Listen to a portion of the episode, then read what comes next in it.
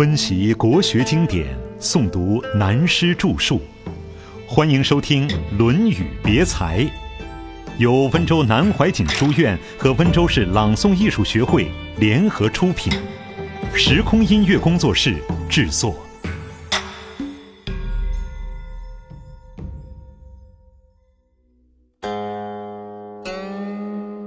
辩中辩论，什么叫中？如果我们做知识的研究就很多了，如中庸就讲中道，在物理世界讲一个茶杯的中心点，那是假定的。一个人站在房子的中间说它是中，那是对四周而言，实际上还是边，因为在某一边看是中，在另一边看它是站在左边或右边，或前边或后边，所以还是边，没有绝对中的，这是物理上的中。思想上的中更难确定了，自己脑子能够想的停留在中，这个中在什么地方？力量均衡了就是中。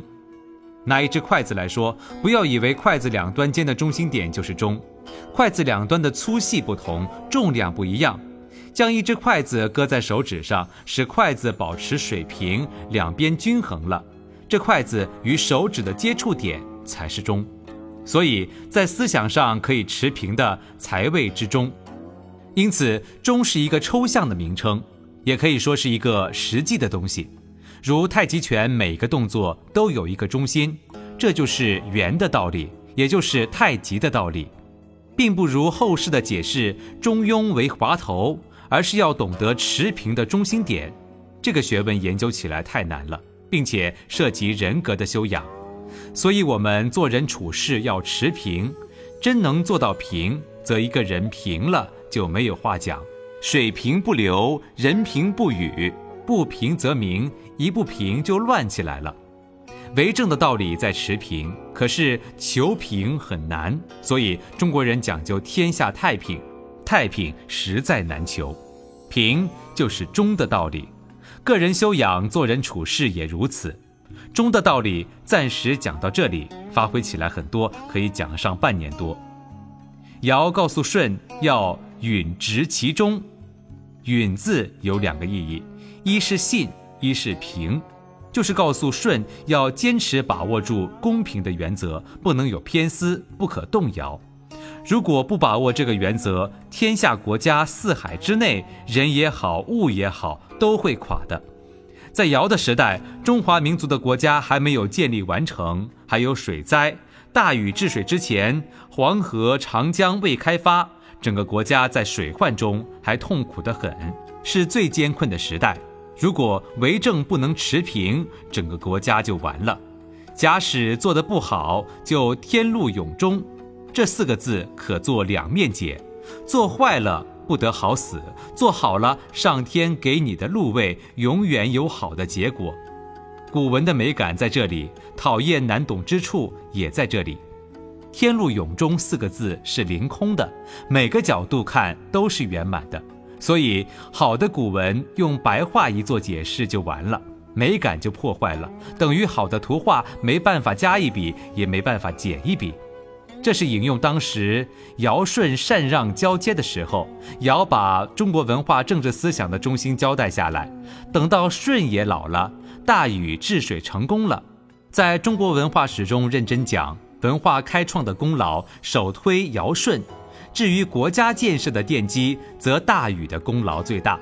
自他以后，固然政治上变成家天下了，但在他个人的功绩，真是千秋万载，由他建立了。以农立国的基础，禹分九州，禹分了九州，所以舜亦以命禹曰：“禹小子履，敢用玄母，敢昭告于皇皇后帝，有罪不敢赦，帝臣不避，简在帝心。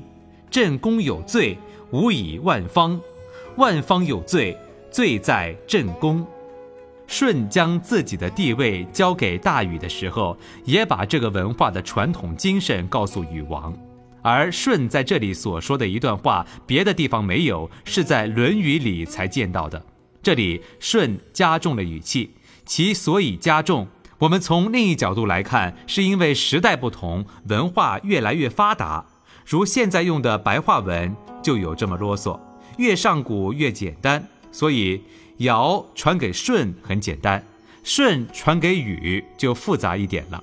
舜将地位交给禹的时候，也是行大礼，向天地祭告。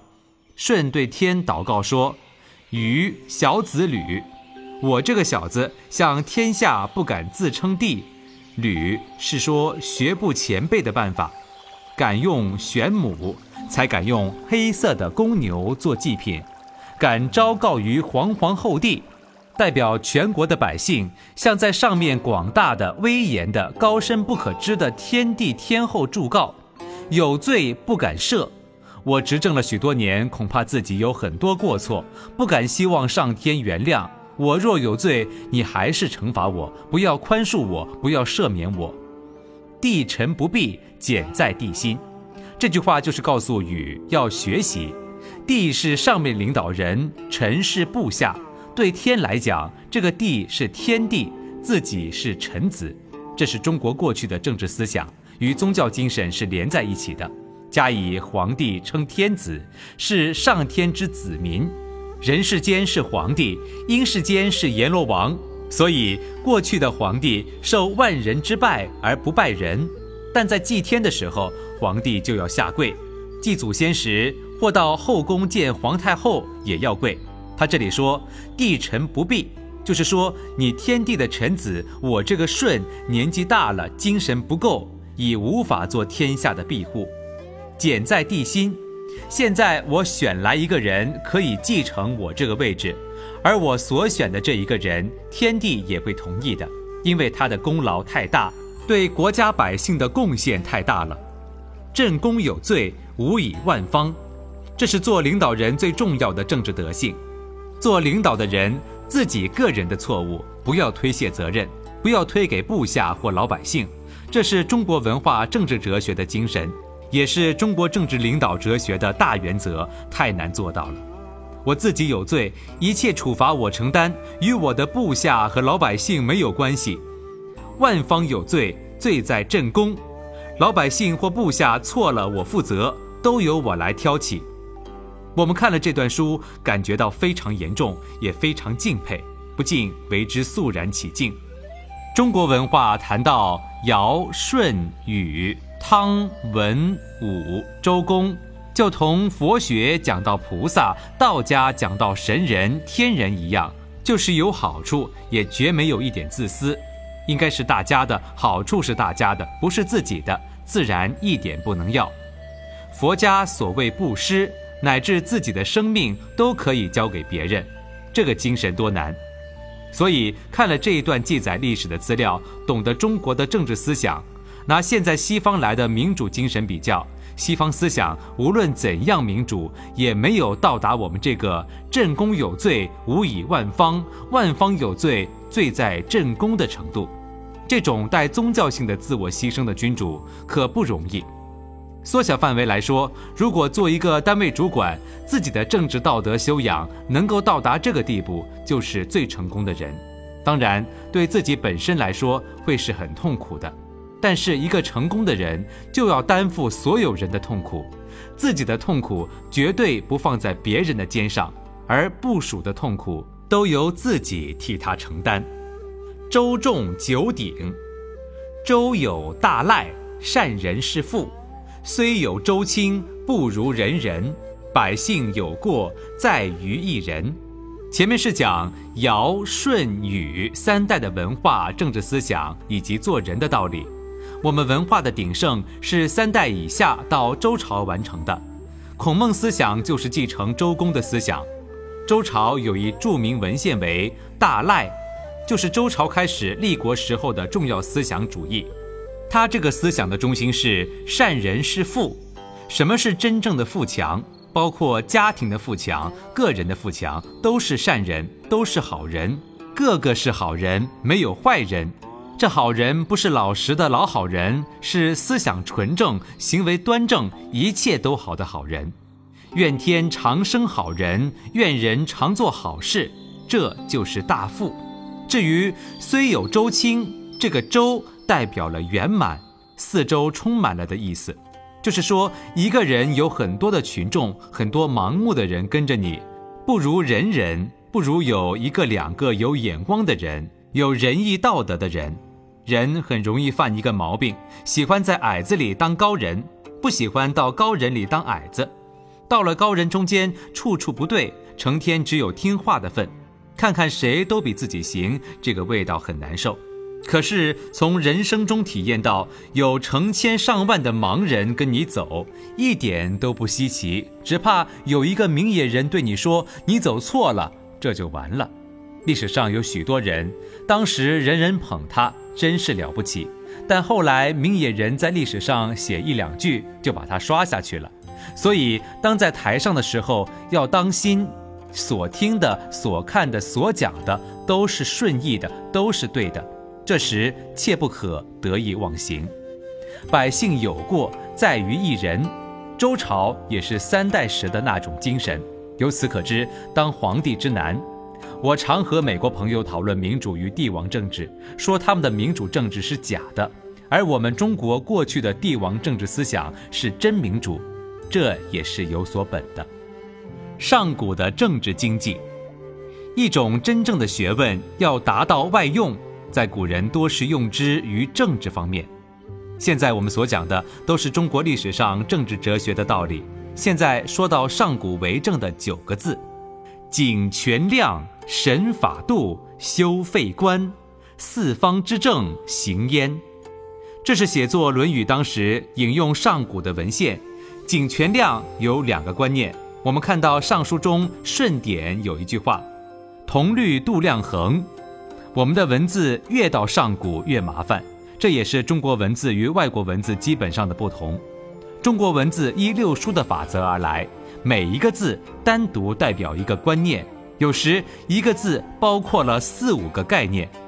外国文字要几个字母拼起来才表示一个概念，这是中国与西方文化不同的重点之一，我们必须了解的。我们后世年轻人读古文会觉得麻烦，就因为他们所受的教育没有从研究中国字入手，尤其现在更是如此。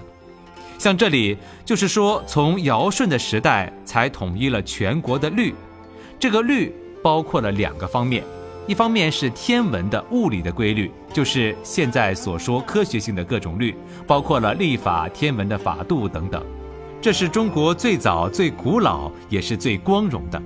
在全世界各国天文学的发展，我们是最早最早的，比别人早了好几千年。另一方面，就是政治制度的各种官制规律，虽然历代都有变更，但原则上仍是一贯相承的。度可以分开来说，一种是地理方面的行度，等于现在西方文化的地球经纬度。另一种就是长度，经济方面应用的丈、尺、寸、分等等名数单位，这是古代为了经济上使用，求得公平合理而统一的。量即是和、升、斗等容量的总称，衡就是称，就是称东西的斤、两、钱等等名数的总称。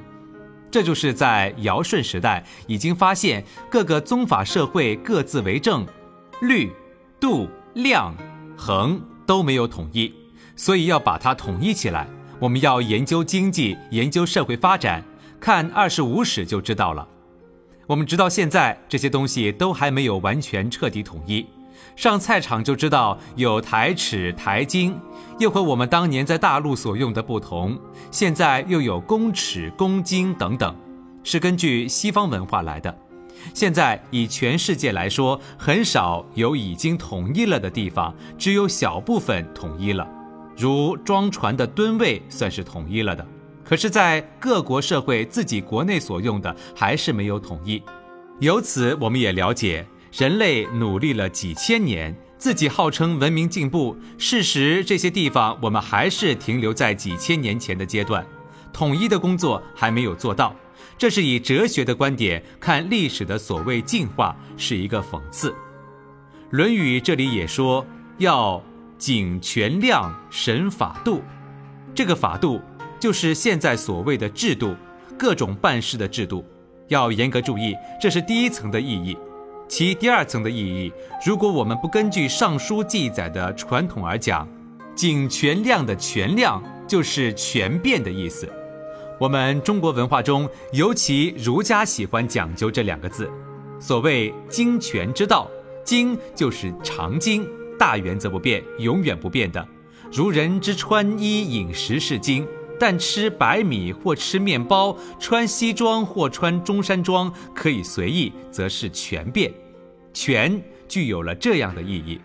在为政的大原则就是谨权量，对政治权能的分辨要非常谨慎。以个人而言，如领导一个单位，对某同仁在权力上应该使用到什么程度，要量才而用，要非常谨慎。这也是对人事而言。审法度是对制度而言。固然说为政在人，但是制度的发挥非常重要。